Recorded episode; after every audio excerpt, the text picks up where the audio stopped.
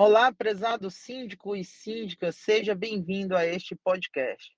Aqui quem fala é o Dr. Ivens Pinto e eu estou trazendo uma série de dicas de ouro condominiais e na nossa primeira dica de ouro vamos tratar sobre a relação do condomínio com a empresa terceirizada e sua responsabilidade subsidiária na Justiça do Trabalho. É importante a gente iniciar diferenciando os serviços terceirizados do serviço orgânico ou próprio dos condomínios. Primeiramente, a relação de serviço orgânico, ou também chamado próprio, é aquele que o condomínio contrata um funcionário e estabelece diretamente a relação de empregador daquele funcionário.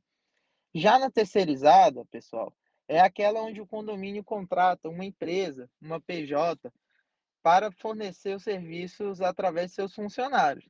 Lembrando que aqui o condomínio ele assume a responsabilidade de tomador de serviço daquela empresa e suas consequentes é, relações ou consequentes é, responsabilidades daqueles funcionários.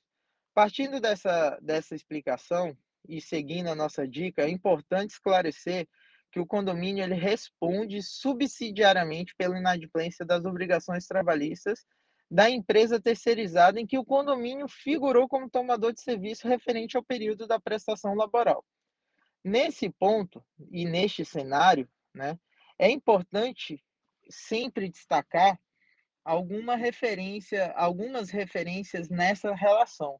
Entre elas, a gente pode dizer a súmula base que caracteriza a responsabilidade do condomínio nesse vínculo, que é aquela súmula 331 do TST, é, lá no seu inciso 4, inciso 6, que, que dispõe essa, essa responsabilidade.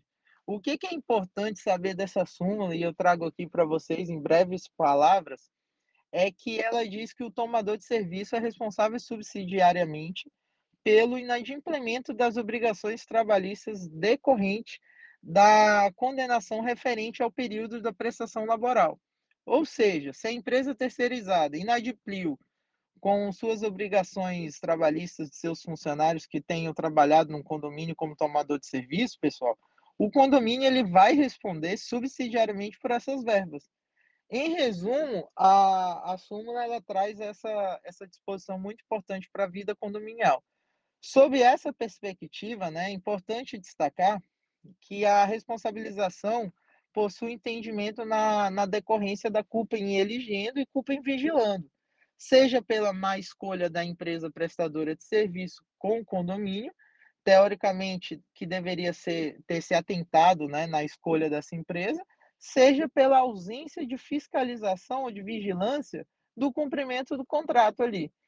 Então, acima de tudo, é importante registrar que o inciso 6 da, da mencionada súmula, em linhas finais, é bastante esclarecedor ao dispor que a condenação é referente ao período da prestação laboral. Ou seja, é o entendimento né, que, que se faz necessário a delimitação da, da, do período exato na reclamatória, na ação trabalhista ali, em que o reclamante ele prestou serviço num, num condomínio tomador de serviço ali. Então, assim, assim sendo, fica inviável qualquer reclamatória que o condomínio tenha sido ajuizado por uma demanda onde não se delimitou o período na inicial de forma clara e precisa. Tal delimitação do, do período é essencial e importante, porque a sua ausência ou a confusão desses períodos relacionados pode levar à absolvição do condomínio em sentença trabalhista, restando a condenação somente perante a, a empresa reclamada, reclamada né, por exemplo. Ainda nesse sentido, é importante que se esclareça que o condomínio, na qualidade de tomador de serviço, não é responsável pelas verbas trabalhistas de fiscais de vigilantes terceirizados. O que, que, que, que eu quero dizer com isso? Naqueles casos em que o reclamante é fiscal ou inspetor da empresa terceirizada e faz a fiscalização na base da empresa, o condomínio, na qualidade de tomador de serviço, ele não pode ser responsável por isso.